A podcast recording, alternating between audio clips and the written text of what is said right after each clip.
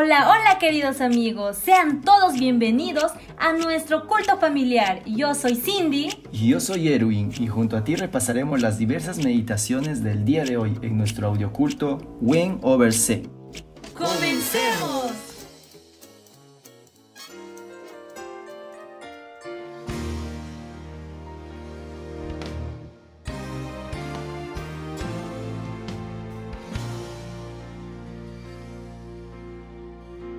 Segunda Pedro 3. Amados, esta es la segunda carta que os escribo. En ambas despierto con exhortación vuestro limpio entendimiento, para que tengáis memoria de las palabras que antes han sido dichas por los santos profetas, y del mandamiento del Señor y Salvador dado por vuestros apóstoles. Sabed ante todo que en los últimos días vendrán burladores, andando según sus propias pasiones y diciendo, ¿dónde está la promesa de su advenimiento? Porque desde el día en que los padres durmieron, todas las cosas permanecen así, como desde el principio de la creación.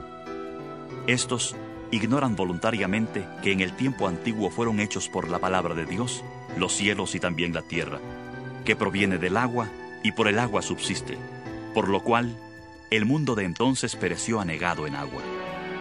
Pero los cielos y la tierra que existen ahora están reservados por la misma palabra, guardados para el fuego en el día del juicio y de la perdición de los hombres impíos. Pero amados, no ignoréis que para el Señor un día es como mil años y mil años como un día. El Señor no retarda su promesa según algunos la tienen por tardanza, sino que es paciente para con nosotros, no queriendo que ninguno perezca, sino que todos procedan al arrepentimiento. Pero el día del Señor vendrá como ladrón en la noche. Entonces los cielos pasarán con gran estruendo, los elementos ardiendo serán deshechos, y la tierra y las obras que en ella hay serán quemadas.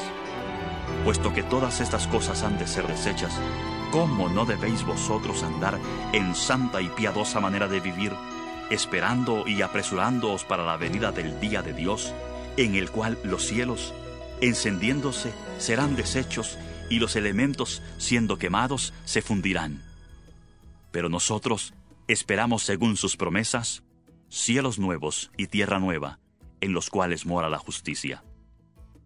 Por eso, amados, estando en espera de estas cosas, procurad con diligencia ser hallados por Él sin mancha e irreprochables, en paz, y tened entendido que la paciencia de nuestro Señor es para salvación como también nuestro amado hermano Pablo, según la sabiduría que le ha sido dada, os ha escrito en casi todas sus epístolas, hablando en ellas de estas cosas, entre las cuales hay algunas difíciles de entender, las cuales los indoctos e inconstantes tuercen, como también las otras escrituras, para su propia perdición.